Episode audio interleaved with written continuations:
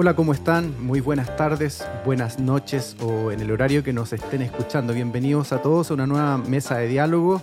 Le damos como siempre la bienvenida primero a Comal Datlani. ¿Cómo estás, Comal? Hola, Alex. Muy bien. ¿Y tú qué tal? Muy bien, muy, muy bien. Eh, Hans de Marich está por ahí también. Hola, Alex. ¿Todo bien por acá? Gracias. Y bien, mi amigo. Y Eduardo, Eduardo Aguila. ¿Cómo anda mi amigo por ahí? Muy bien, con salud y trabajo. Con salud, que, es mucho decir, y trabajo, que es mucho decir eh, por estos días. Estamos conversando cada uno desde, desde su espacio, pero todos eh, recluidos en Santiago de Chile, ¿cierto? Ante esta, mm, esta semana, esta nueva semana de cuarentena. ¿Cuántas semanas llevamos ya en, acá en Santiago? Vamos para la segunda o tercera. Tercera en cuarentena. Sí, tercera. tercera. A ver, ¿cuántas semanas has hecho tú, Eduardo, de cuarentena? Es que yo las tengo marcadas en mi pieza como un náufrago. Y ah, estamos, entrando en la tercera semana. Estamos entrando en la tercera. Pero ¿cuántas en total hay hecho? A ver tú. Ah, yo llevo una, una adicional porque yo vivo en la Florida. Claro. Tú ya hay cuatro. Eh, Comal, ¿cuántas ya hay tú? No, yo hemos estado trabajando remoto desde el 17 de marzo. Así que ya oh. llevo más de dos meses. Hans, ¿cuántas te han tocado a ti? Del 14 de marzo que estoy en cuarentena autoimpuesta. Autoimpuesta, ya. Yo también he andado por ahí por las cinco semanas, por ahí, eh, contando, creo que tuve una ventanita nomás, una ventanita por ahí de una semana y luego volvimos a la cuarentena. Bueno, es, eh, es la realidad que estamos viviendo, ¿no es cierto? Y dentro de esa realidad, eh, ¿qué les parece si, si comenzamos por hacer una mirada muy general a, lo que está ocurriendo? parece que se nos ha ido contagiando todo a nivel, a nivel mundial y Estados Unidos no solo se contagia del COVID, sino que ahora también se contagia de lo que estuvo pasando el año pasado por acá, por estos lares, por Latinoamérica. ¿Qué les parece lo que está ocurriendo en Estados Unidos con este levantamiento social desde otras causas? Pero parece que, parece que la raíz pareciera ser la misma, esta sensación de injusticia, entre comillas, general que se está dando y que mm, atraviesa, parece, todos los departamentos de la sociedad. ¿Le gustaría, ¿A alguien le gustaría comenzar con los, con los comentarios al respecto. ¿Cómo ven lo que está ocurriendo? Comal, ¿cómo lo ves tú? Sí, a mí eh, claramente, al igual que todos, me duele muchísimo lo que está pasando. Lo vivimos en Chile con nuestro llamado el estallido social y en Estados Unidos este dolor social se ve claramente, pero de la misma manera que lo veo, no sé si soy la persona indicada para dar una razón fundamentada porque yo no soy afroamericana. Eh, entonces, al no ser afroamericana, siento que no tengo la autoridad para poder decir algo em, que, que, sea, que, dé reflejo a lo que está pasando. Lo veo en nuestra comunidad educativa, lo veo en nuestros colegios y, entiendo el, el estallido social que está pasando tanto en tanto lo que pasó en Chile como lo que está pasando en Estados Unidos. Tenemos oficina nosotros en Estados Unidos y, estaba hablando con mis amigos norteamericanos, pero no siento la autoridad de poder dar un, statement al, no vivirlo en carne propia. Y me encantaría escuchar sus visiones para empezar este debate, eh, ya que tengo una, una visión eh, distinta probablemente a algunos de ustedes. ¿Alguien eh, Eduardo, ¿te, gustaría hacer algún comentario, Hans? Sí, mira, yo, yo me acordé en, este tema de un, autor que se llama Jeremy Rifkin y él habla en, un libro que se llama La civilización empática. Y, esto demuestra aquello, nos hemos vuelto, hablamos mucho rato sobre lo globalizado y hoy día empezamos a hablar tal vez de la civilización que es muy global, pero como comportamiento humano. Y hay cuestiones de empatía que más allá de que uno esté más cerca o menos cerca de, una determinada posición, eh, empiezan a ser universales y eso lo encuentro fantástico, increíble. Mm. La civilización empática, como dice Rifkin, tiene que ver con transparencia, tiene que ver con humanidad, tiene que ver por respeto a todas, a todos, a todes, y eso lo encuentro fenomenal. Los fenómenos eh, globales o los, los, fenómenos que responden a esta civilización empiezan a ser universales, y eso es muy interesante. Increíble. Hans. Sin duda, yo, quizás separaría em, el hecho desencadenante del fenómeno mismo, que en el caso de Estados Unidos fue, eh, bueno, es claramente un, episodio de racismo brutal. Em, en Chile fue, eh, recuerdo, el alza, digamos, del pasaje del metro, pero finalmente nos podemos dar cuenta que estos dos fenómenos tienen quizás similitudes, em, similitudes en términos de lo que se da como fenómeno social, con algunas cosas que incluso están más distantes. No sé si recuerdan eh, la cantidad de protestas que hubieron en, lo que se llamó la primavera árabe, eh, o bien en el invierno de fuego de Ucrania, eh, que hay un documental hermoso en Netflix que recomiendo que, que puedan ver, eh, que da cuenta de estos fenómenos de estallido social y, de alguna manera de perseguir ciertos derechos que han estado relegados eh, o que la población en general ve que existe una, una, una cúpula elitista que los tiene, eh, pero que finalmente no llegan al resto de las personas o al resto de la sociedad. Eh, claramente uno le puede dar distintas lecturas, hay una lectura social, hay una lectura política, hay una lectura económica, hay una, una lectura desde el punto de vista de la igualdad, eh, pero claramente en el caso de Estados Unidos tenemos que darle una lectura desde el punto de vista de las minorías. Mm. Em, el fenómeno del de, racismo y, y, de alguna manera de la lucha contra el racismo en ese país no es nuevo.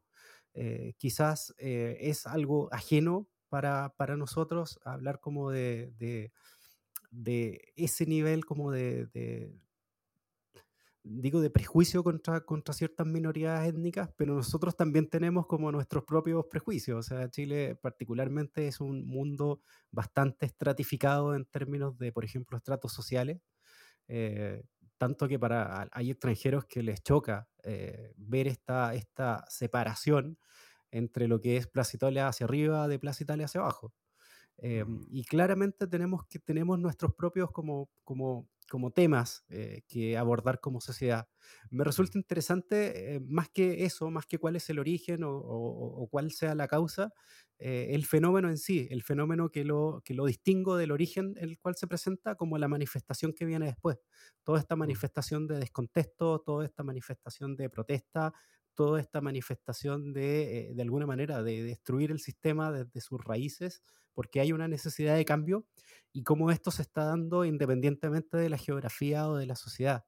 Lo vimos en, lo vimos en Francia, ¿cierto? Con la protesta de los llamados chalecos amarillos. Lo vimos en, en, España con el movimiento de los indignados. Eh, bueno, lo vimos en, en, Ucrania, lo vimos en, en Egipto y ahora lo estamos viendo, bueno, en Chile lo, lo, vimos recientemente y ahora en Estados Unidos. Entonces, me rescato, rescato un poco el análisis que se puede hacer desde distintas perspectivas. Y ahí em, luego les voy a contar como, como, como cuál es mi perspectiva, pero los quiero también escuchar a ustedes.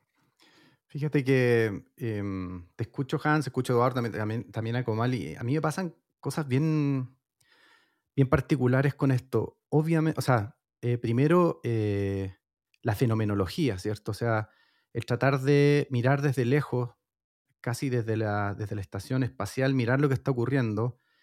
Eh, y, claro, ¿no? Es, a ver, número uno, es yo creo que es imposible no estremecerse con la, con la escena, con lo que, como dice bien Hans, es separar ¿cierto? El, hecho específico que desata todo esto del fenómeno, del fenómeno que viene después. Y creo yo hay que mm, no estremecerse con lo que ocurre con, con, con la brutalidad de la escena, es em, no ver a, un ser humano, ¿cierto? O sea, ver un ser humano sufrir por 8, 8 minutos y 49 segundos, me parece que fue, es brutal y nos habla del nivel de transparencia de la información que tenemos, que tenemos hoy día. Eso, es lo primero. Pero también a mí me pasa que cuando observo, eh, una vez asimilado el hecho, que es brutal, como les digo, uno mira, mira lo que el, fenómeno en general está lleno de simbologías, ¿ah, ¿cierto? La, manera del hecho, ¿ah? el, policía con la rodilla en el cuello de, un representante de una minoría mayoría, en el fondo, para los que hemos estado, nos ha tocado vivir en Estados Unidos, eh, vemos que es una minoría mayoría, en el fondo, es una minoría desde una perspectiva, es una mayoría de, otra perspectiva. Segundo, ver estos grupos de, policías también en este gesto de rodilla junto a los manifestantes, eh, tratando de hacer un poco un, espejo, eh, un espejo de empatía, y también ver, ver al, al, líder político en el fondo combatir este, este fenómeno, ¿cierto? Em, anunciando, no sé cómo se dirá en realidad, esta ley anti-insurrección, interesante, y Biblia en la mano también, ¿cierto? eh, em, interesante porque, claro, desde el sistema de creencias del eh, un levantamiento social es una insurrección. Entonces, es interesante cómo se dan una serie de simbologías, ¿cierto? Que lo que dejan, desde mi perspectiva, y, lo dejo ahí para que lo discutamos, lo que deja en, entrever es cómo el sistema de creencias, ¿cierto? Esto, esto lo que, lo, que llama se me olvidó, después me voy a acordar de uno que escribió un libro de la psicología de la creatividad, habla de lo que se llama el, dominio, ¿cierto? Ese dominio, esa, esa realidad, ese, ese, sistema de creencias, esa realidad, ese equilibrio precario, ¿cierto? En el que estaba constituida esta sociedad, empieza a ser crisis, se empieza, se empieza a romper, se empieza a destruir, se empieza a caer a, pedazos, se nos viene, se nos viene cayendo pedazos hace, hace un rato. Entonces, yo ahí me, me quedo un poco con, con este análisis que, hacen los sociólogos, los antropólogos, que, nos dicen que, si bien es cierto, no es, tan, no es tan evidente mirar la evolución del hombre en términos biológicos, como sí es más evidente en, el caso de los animales, pero sí es evidente en el caso del hombre que su evolución ha estado marcada por transformaciones culturales.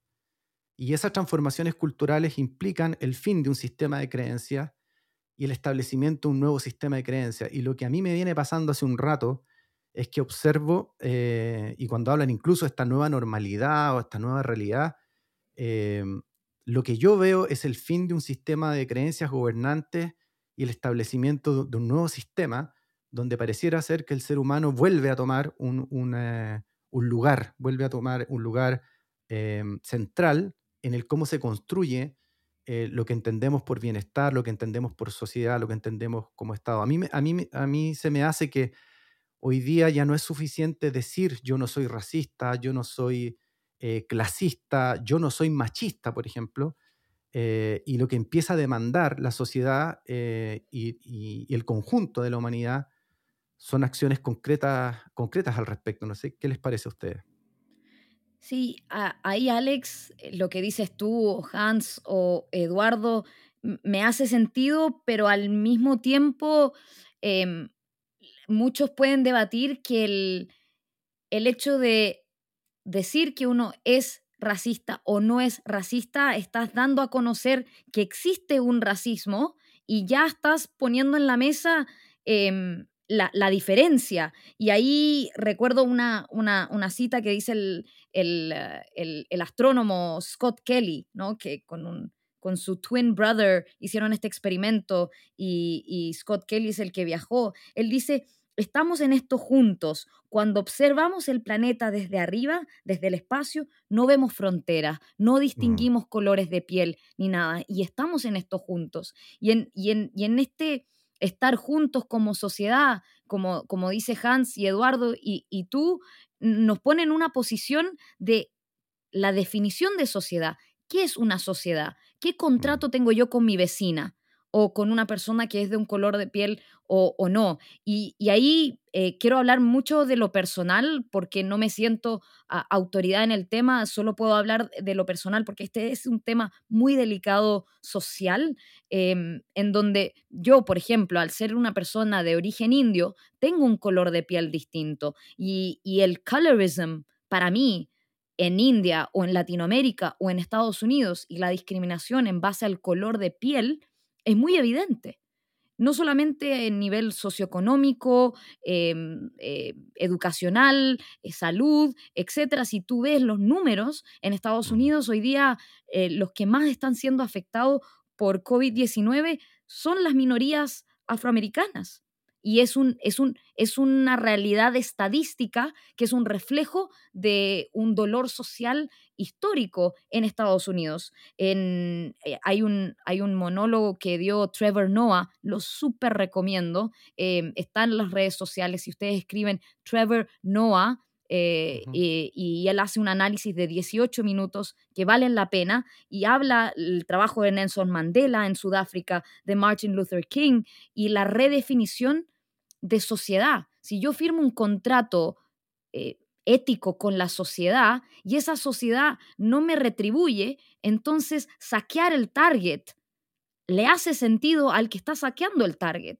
Porque ese contrato social en donde el policía estaba para proteger a la sociedad no se cumplió, entonces debería él o ella cumplir el contrato social de que está mal destruir un target.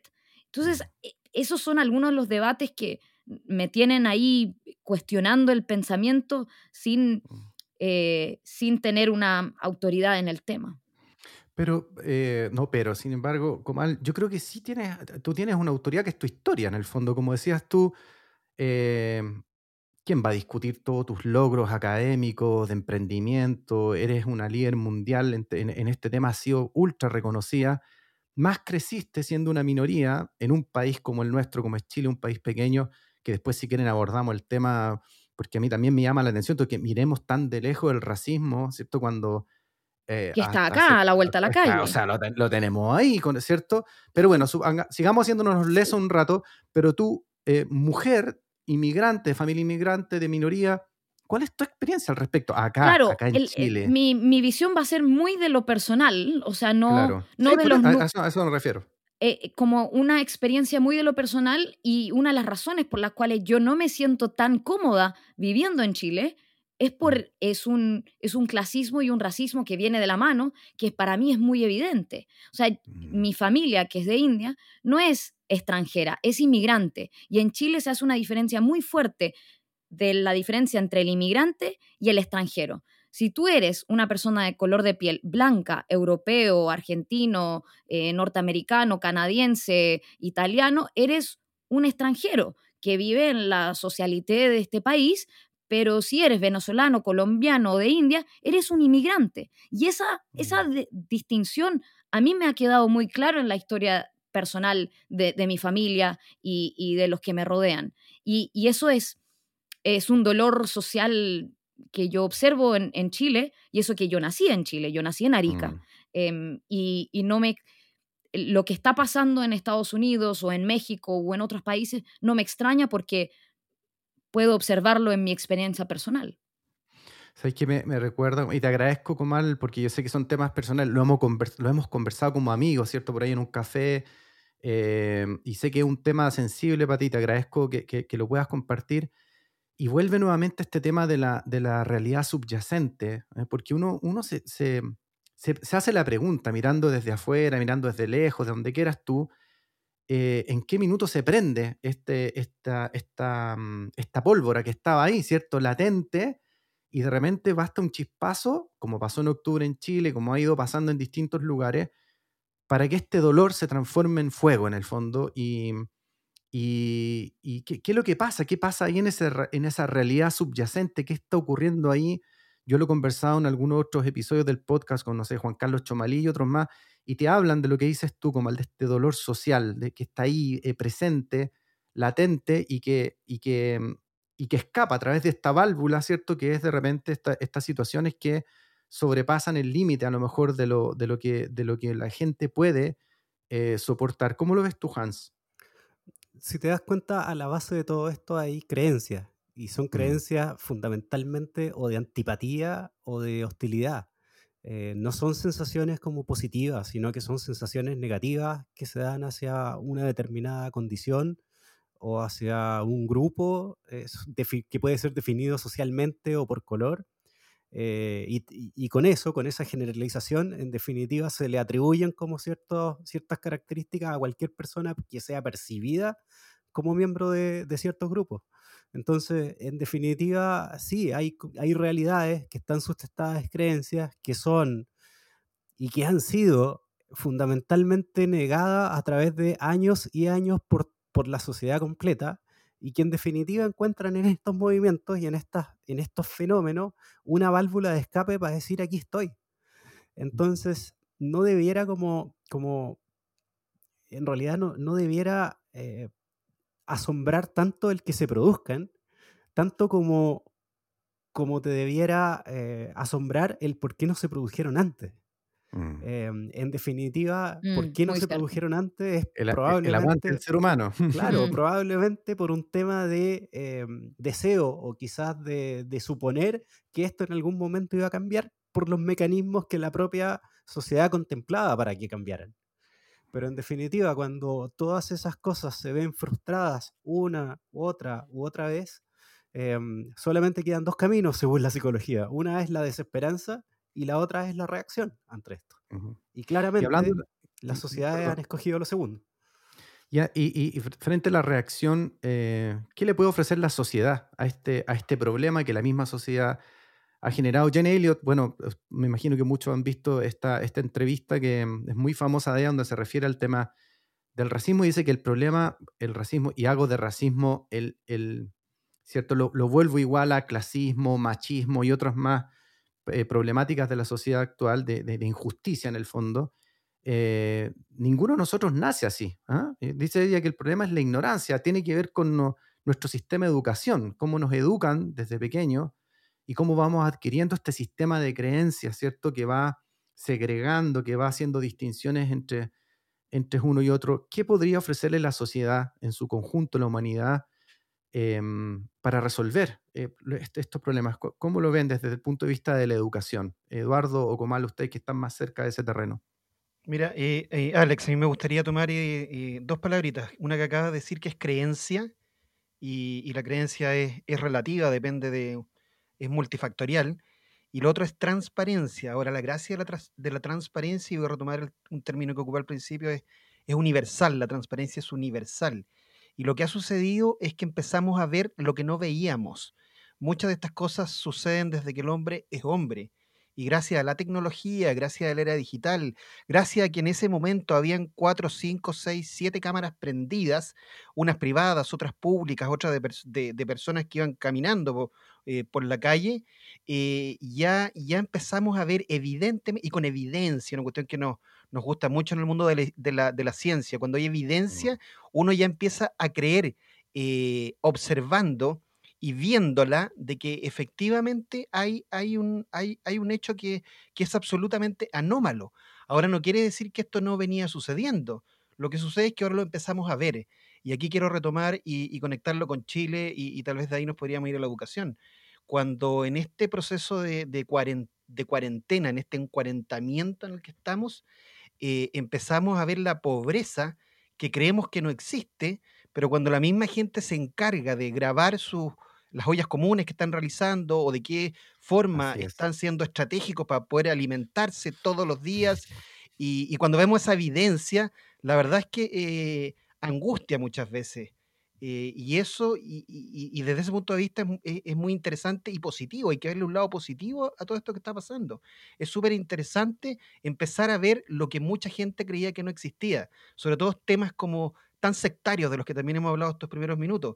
Chile está lleno de procesos sectarios, sectarismo profesional. Somos sectarios profesionalmente, tenemos, tenemos atributos a ciertas profesiones eh, más valoradas versus otras. Somos sectarios, eh, existe el sectarismo etario, el sectarismo profesional, el sectarismo social, el sectarismo estamos llenos, llenos de eso, no solo nosotros, esto también es bastante, bastante universal. Y lo interesante que empieza a suceder con la tecnología y con esta era, era digital, es que se empieza a transparentar, todo empieza a aflorar. Y eso es maravilloso cuando, cuando, cuando el que no tiene micrófono, cuando el que no tiene pantalla, cuando el que no tenía, puede empezar eh, a mostrar su posición y su situación, eh, empieza a humanizar la humanidad. Eh, y, y, ahí también empezamos a ver qué va sucediendo con la educación en este proceso. Porque todo, todo está conectado con educación siempre. Así es. Fíjate que, y, por eso los quiero llevar desde, esta, mm, desde, desde, estos comentarios que estamos haciendo, desde esta mirada, ¿cierto? Em, de, observar lo que está ocurriendo en otras latitudes, pero con, una, con un backup nuestro que acabamos de tener en octubre, que es un tema que no tenemos resuelto, que está latente ahí, ¿cierto? Eh, esta sensación que les quiero compartir de que de que eh, evidentemente, o sea, para mí es evidente que no tenemos las respuestas, ¿ah? que, en el fondo... Claro que no. Eh, claro, esta, estas problemáticas, como, como bien hemos dicho en, esta conversación, y lo han dicho en todas partes, vienen de antaño, pero no tenemos la respuesta. Pero yo tengo esta sensación de que, de que en este impulso, en este impulso de la humanidad, sí podemos encontrar respuestas. O sea, tengo la sensación de que, de que podemos más de lo que estamos haciendo ahora. no, no, no, no tenemos respuestas, eh, Alex, pero sí tenemos muchas preguntas gracias a la evidencia. Y eso mm. por sí solo genera una ecuación maravillosa. totalmente, no, totalmente, muy de acuerdo con, con, Eduardo, con de la evidencia y lo que está pasando y el, y el conocimiento que nos da eh, las redes sociales, la conectividad que tiene sus pros y sus contras, pero nos hace un fiel reflejo de lo que está pasando cuando antes, sentados en nuestras esquinas, no estábamos viendo lo que estaba pasando. Y lo que tú dices, Alex, de la educación como algo que nos puede unir es donde las preguntas son más importantes que las respuestas, pero esa educación nos va a acercar algunas respuestas, ¿no? Y, ese acceso a la información y al conocimiento eh, nos, debería, nos debería dar luces. Y para mí, una, una manera de, poder empezar a acercarnos a esa solución que se basa en la educación y hay algunas maneras de tomar acción. Número uno, conoce la historia. O sea, conoce la historia de lo que está pasando. Y ahí métete a ver por qué hay un estallido social en Chile, qué está pasando en, en México, qué es colorism, qué es racismo, cuál es la diferencia entre el racismo estructural y el racismo individual. Edúcate, conoce la historia, edúcate a ti mismo, eh, aunque seas una persona blanca, edúcate, ¿qué significa esto? ¿Qué está pasando? Segundo, ten debates, llama a familiares, llama a amigos. Eh, si tienes amigos que son parte del grupo minoritario, eh, ya sea si eres un empresario donde hay pocas mujeres en los directorios, habla con más mujeres. Ya sea si em, eres una persona heterosexual, habla con una persona homosexual. Si eres una persona blanca, habla con una persona de color. Habla con amigos, conversa, escucha sus vidas y sus visiones. Eh, número, número tres, no, no nos apropiemos de algo que no es nuestro. Eh, existe mucha apropiación en los medios sociales, etc. Número cuatro, escucha, escucha, escucha. O sea, hay que escuchar, escuchar y eh, leer libros de afroamericanos, escuchar podcasts de afroamericanos, em, escucharlos y, y, estar al tanto de lo que está pasando. No podemos tapar el sol con un dedo. Y para mí estas cinco acciones que, estoy aprendiendo con, con, mis amigos norteamericanos, que, muchos de ellos también son blancos y otros de color, em, em, me dan algunos insights de lo que yo puedo hacer hoy día en mi realidad y en mi contexto. Maravilloso, gracias Comal. Ahí, ahí, tenemos, ahí tenemos un listado, cinco cosas súper super relevantes para poder, cada uno desde, su ángulo, desde su mirada, poder implementarlo. Hans, ¿qué, qué, sumarías tú a esto? Estaba recordando que, eh, bueno, cuando, cuando hice como mi último año de, psicología, eh, todos los psicólogos tenemos un ramo que se llama psicología social, en donde estudiamos un autor, que recuerdo que es un investigador de la Universidad de Harvard, de apellido Olport, creo que el nombre es Gordon, Gordon Olport. Eh, Olport escribió en el año 54 un libro que se llama La naturaleza del prejuicio. Y básicamente eh, él se... Interesante. Claro, eh, lo que trató de hacer este, este, este gran investigador fue responder por qué se da el prejuicio y en el fondo por qué se sostiene. Es decir, para qué sirve. Y, mm, y, él llega a la conclusión de que el prejuicio, bueno, se forma en etapas tempranas de la vida por experiencias significativas que ocurren en la infancia, ya sea por influencia directa de tu grupo familiar o cultural, o bien por eh, alguna situación particular que hayas tenido con alguna persona y que en el fondo te lleva a generalizar esa situación al grupo o a una categorización que construyes tú mismo o que te construyen eh, y que es extensiva a todos los miembros de ese grupo. Pero aquí está lo importante, fíjate que este, este, este, este tipo finalmente concluye que hay una cierta funcionalidad en los prejuicios y la funcionalidad de los prejuicios es que, eh, es que permiten categorizar o simplificar el mundo. Eh, ante una gran cantidad de información, si yo asigno ciertas atribuciones a un miembro de una determinada categoría, yo de alguna manera lo que hago es que tengo un pensamiento automático de asociación de una, eh, de una persona, cosa, lugar o lo que sea a un determinado set de características. Y esto llega tan, a tan así que en mismo Estados Unidos una vez se hizo un experimento, y es un experimento como clásico estudiado en, en, psicología social, que intenta medir eh, cuál es, imagínate, el tiempo de respuesta ante una persona que va pasando por la calle y se le está como, ya no recuerdo si es en un bus o en una estación como de metro, Pero imagínate que va una persona caminando por la calle y se le cae un, no sé, un archivador con unos papeles, los papeles saltan lejos, y lo que tratan de medir con este experimento, lo, lo graban, y tratan de medir cuál es el tiempo de reacción. O sea, primero, si hay gente que ayuda, y lo, segundo es cuánta gente ayuda a la persona a recoger los, los, papeles.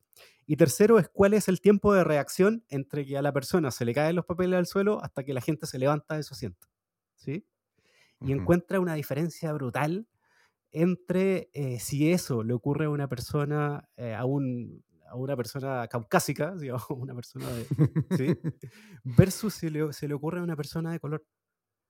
Eh, y te digo, incluso en tiempo de reacción, incluso a pesar de que esto se mide y, hay grupos en donde, mira, se levanta la misma cantidad de gente, eh, o bien se levanta la, bueno, se levanta la misma cantidad de gente, pero al mismo tiempo, em, bueno, la misma gente ayuda, eh, sí ocurre una diferencia en, términos del tiempo de reacción.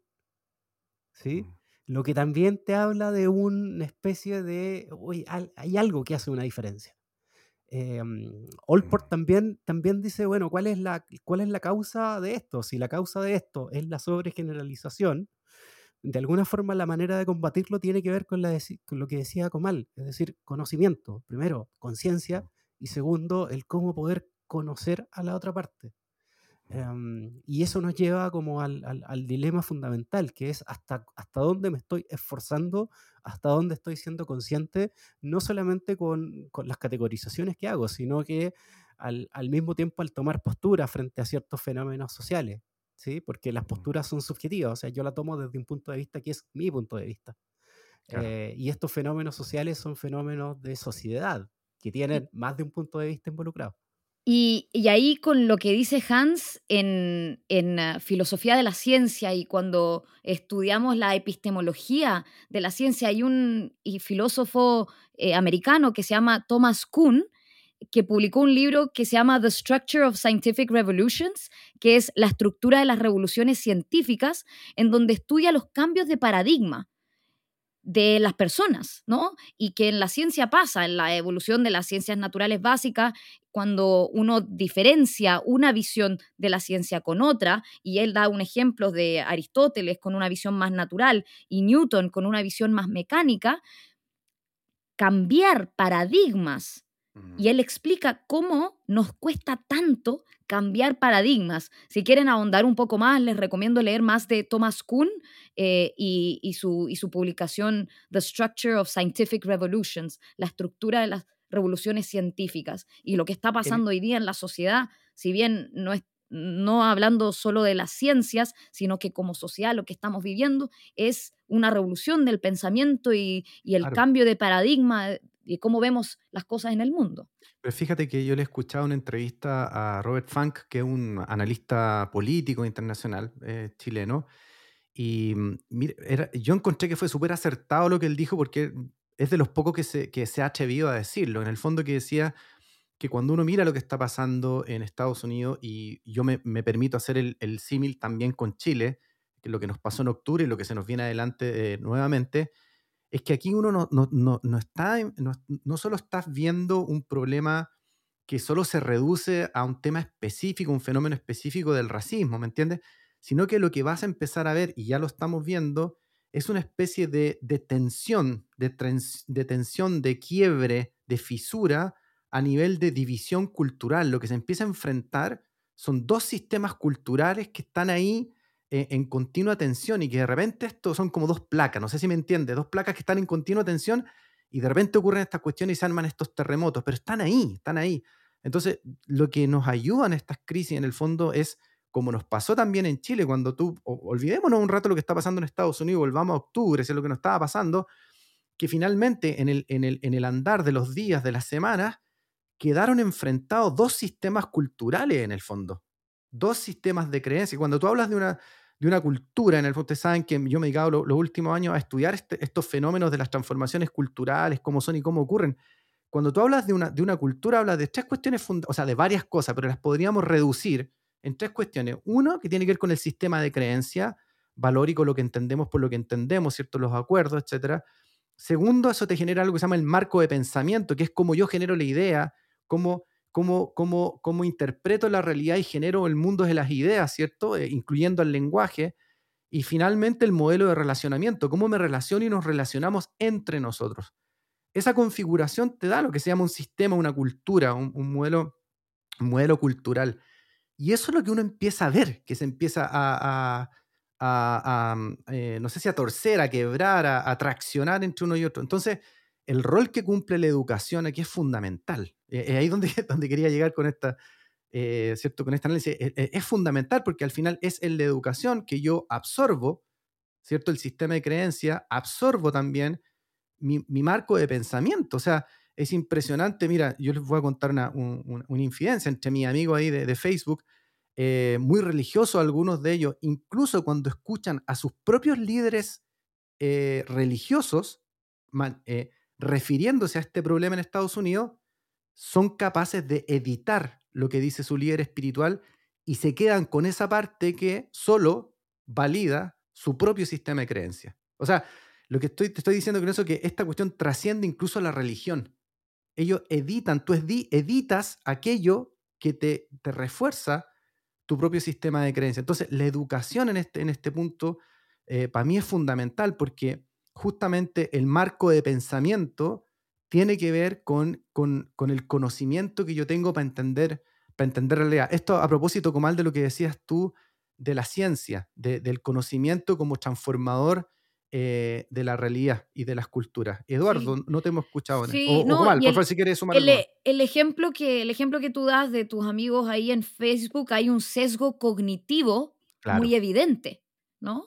Que se enfrentan a un, a un, concepto, un problema con las ideas preexistentes y eso genera ese sesgo cognitivo que no nos deja ver eh, más allá. Y, y, lo que pasó en Chile y, y, lo que pasa en la educación y ese, ese dolor social que, y lo hemos conversado offline en los cafés que no hemos tomado, Alex, eh, y, Hans conoce también muy bien el, el ejemplo que damos de lo que pasó en la revolución industrial. ¿no? En la revolución industrial hubo un quiebre en la sociedad. Había una, un dolor social entre la burguesía, el proletariado y el pueblo y la lucha del pueblo contra este modelo, eh, donde el dolor social era muy evidente, se genera este quiebre que describes tú, Alex. ¿Y qué es lo que pasa después? Se instaura un sistema de educación universal gratuita, Em, donde el problema que se observaba era que había una falta de educación lectoescritora en la comunidad, que el, trabajo se iba a ir solo a aquellos que sabían leer y escribir, y había un problema socioeconómico ahí, donde los trabajos en las máquinas solo podía ir a aquellos que podían leer y escribir. ¿Y qué es lo que está pasando hoy día con esta cuarta revolución industrial, en donde estamos hiperconectados, donde hay una revolución digital? Es el dolor social aumentado, en donde vemos falta de alfabetismo digital, alfabetismo lectoescritor, alfabetismo cívico, alfabetismo científico, alfabetismo tecnológico, el dolor social aumenta, en nuestro modelo educacional sigue siendo igual, tenemos la misma inequidad que vemos hace 100 años, o sea, tenemos un problema social real, la pelota del dolor social sigue aumentando, pero el sistema educacional sigue siendo el mismo. Y ahí es cuando nosotros como sociedad necesitamos un cambio transformacional en la educación. Y, por eso em, en, en Lab for You y en el trabajo que hago día a día, eh, pienso en, el cambio en la educación para que haya un cambio en la sociedad y podamos reducir la inequidad que hoy claramente vemos en, todas estas sociedades. Oye, estas conversaciones a mí me traen eh, tanto tantos recuerdos importantes de, externalizar. ¿ah? no me acordaba de Kuhn, eh, Comal, lo, había olvidado. Y él habla justamente de la. Hay un concepto dentro, dentro de ahí, de, los paradigmas, que se llama parálisis paradigmática. Tú muchas veces, todos tus sesgos mm. eh, te paralizan. Todos los sesgos, los propios sesgos que tú te vas armando dependen de la tribu a la que tú perteneces. Y tú finalmente no cruzas la barda porque estás metido dentro de tu propio paradigma y ese paradigma termina paralizándote. ¿Y cómo lo conecto esto con educación? Una de las principales labores que tenemos los profesores, que tenemos los educadores, es justamente eh, abrir eh, eh, puertas, cortar estos cercos, construir puentes para que nuestros alumnos, para que nuestros discípulos, para pongamos el nombre que queramos, la persona que, todas las personas que te escuchan finalmente como, como maestro, como profesor, como docente, descubran nuevos mundos. Y aquí Hans me hizo irme al pasado también porque hablaba de, de, de, de- este profesor que, que leía en psicología. Y yo me acordé que un- el primer libro de antropología que llegó a mis, mis manos es un bestseller que seguramente muchos de ustedes conocen, que es El mono desnudo de Desmond Morris. Y él justamente habla, habla de, cuestiones parecidas. es, Nuestros comportamientos tienen que ver y nuestras miradas, nuestras creencias, como también lo dice Alex, van a tener que ver con la tribu a la que pertenezco.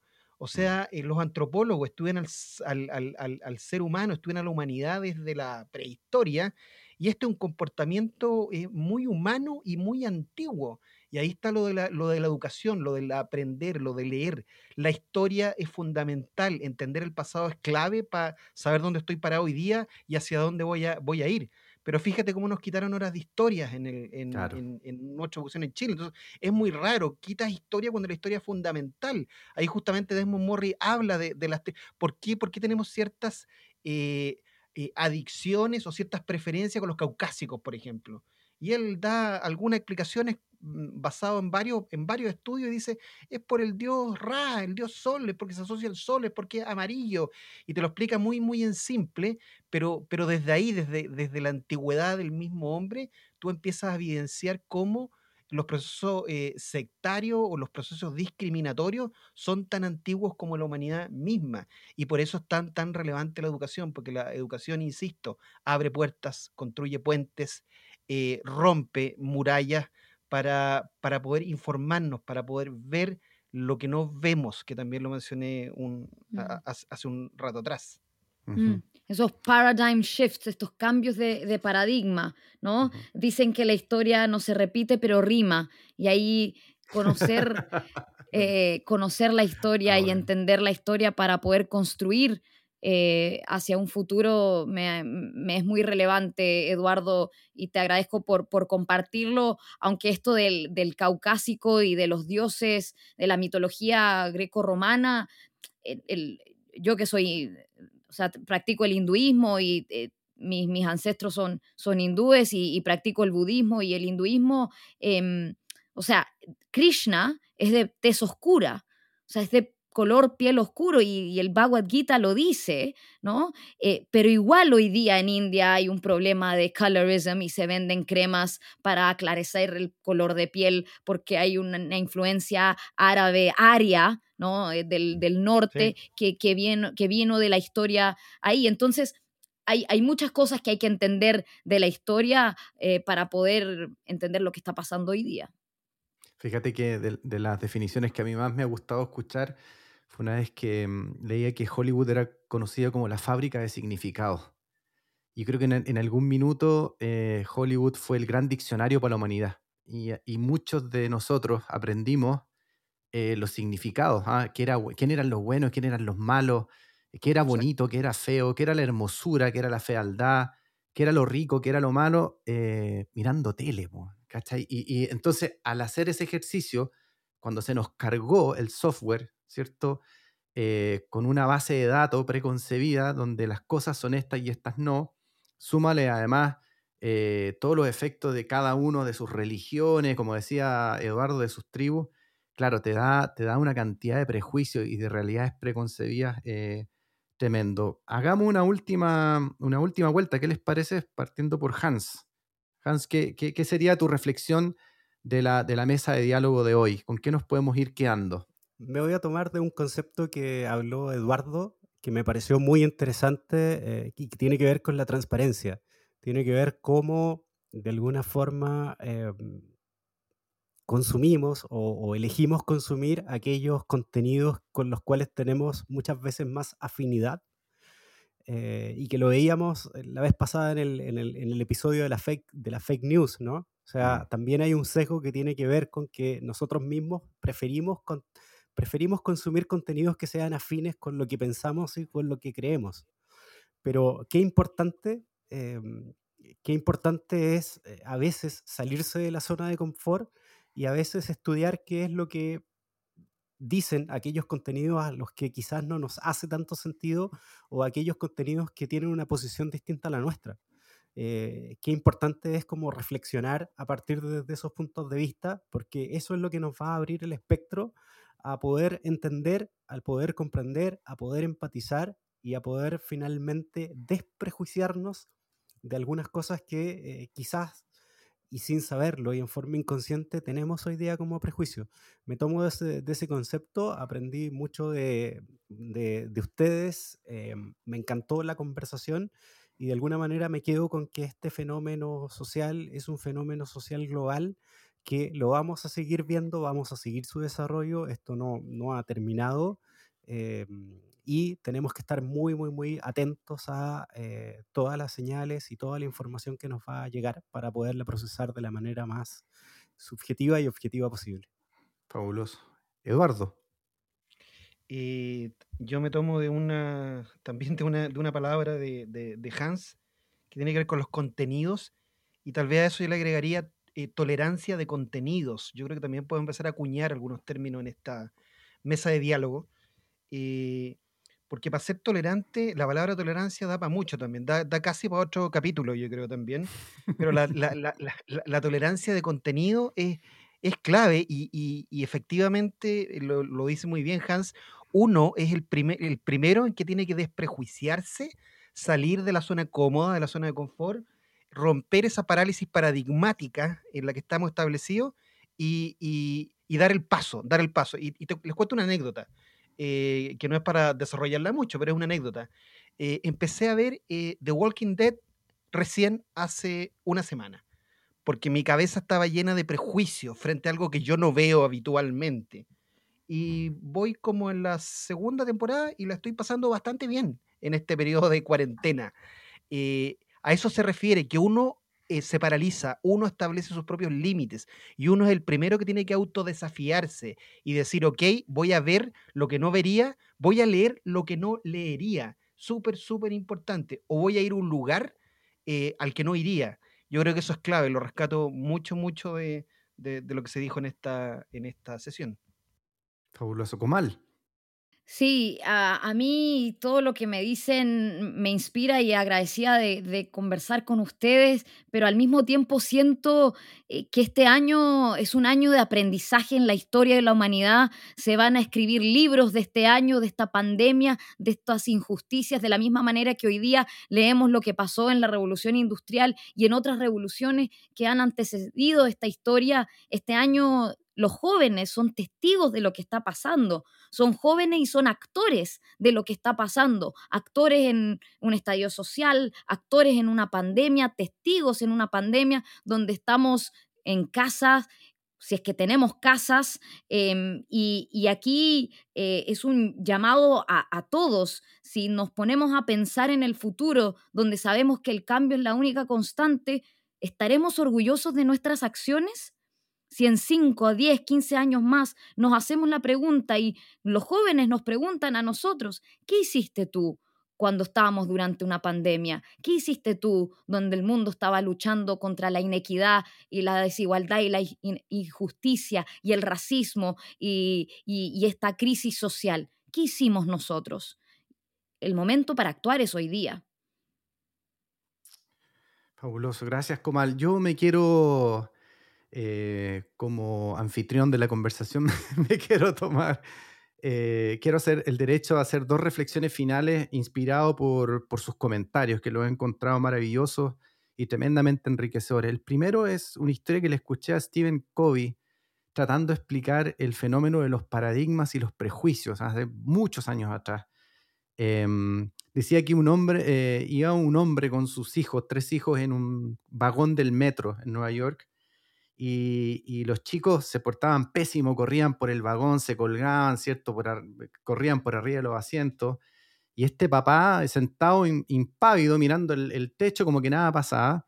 Entonces uno de los pasajeros del, vagón, bastante incómodo con el comportamiento de los niños, empezó a mirarlo con esas miradas inquisitivas, ¿cierto? Que todos alguna vez eh, hemos tenido con, esa cara de ya, pues algo que tus chicos van, a, destruir el vagón.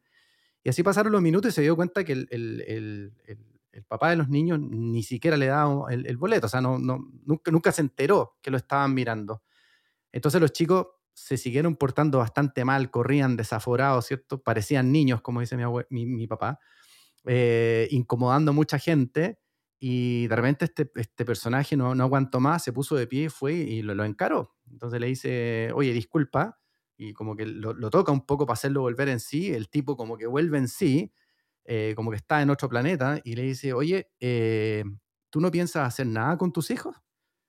Y el tipo le responde y le dice, la verdad que sí, vengo justamente pensando en eso. Venimos del hospital recién, su mamá acaba de fallecer, ellos no lo saben y vengo pensando en cómo se lo voy a decir cuando lleguemos a casa. Los paradigmas y los prejuicios tienen, ese, tienen esa capacidad, ¿cierto? Que están basados en nuestros sistemas de creencias. Nosotros, nosotros miramos la realidad desde nuestro propio sistema de creencias y muchas veces queremos disociar paradigmas, prejuicios, sistemas de creencia del ejercicio de la empatía y es imposible. O sea, mientras yo mire la realidad, falto de información y falto de empatía, es imposible que pueda mirar desde el lado del que está allá. Y vamos, yo tengo la impresión, a partir de lo que ustedes dicen, de lo que vemos en noticias, lo que estamos observando en la realidad, que, que vamos a estar todos nosotros muy expuestos a este tipo de situaciones donde se nos va a requerir antes que nada, muchísima empatía para poder, para poder desafiar nuestros sistemas de creencia y por lo tanto nuestros propios paradigmas.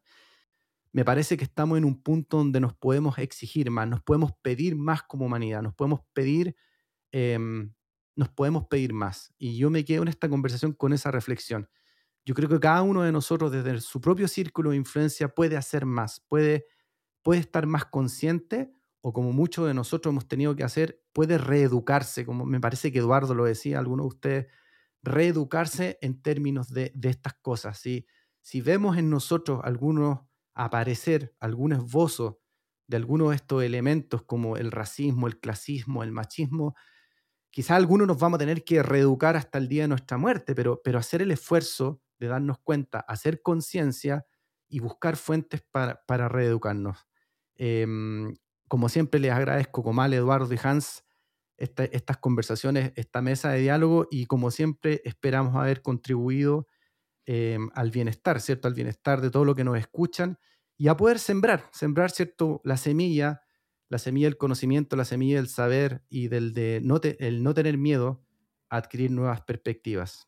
Comal, ha sido un gusto gracias. hablar contigo, como siempre. gracias por muchas gracias abrir tu corazón y tus perspectivas. Eduardo y Hans, como siempre, un gusto conversar con ustedes, amigos míos. Muchas gracias, Alex. Será hasta una nueva mesa de diálogos. Que estén muy bien. Gracias. Igualmente, un gran abrazo. ¿eh? Gracias. Adiós. Adiós. Gracias.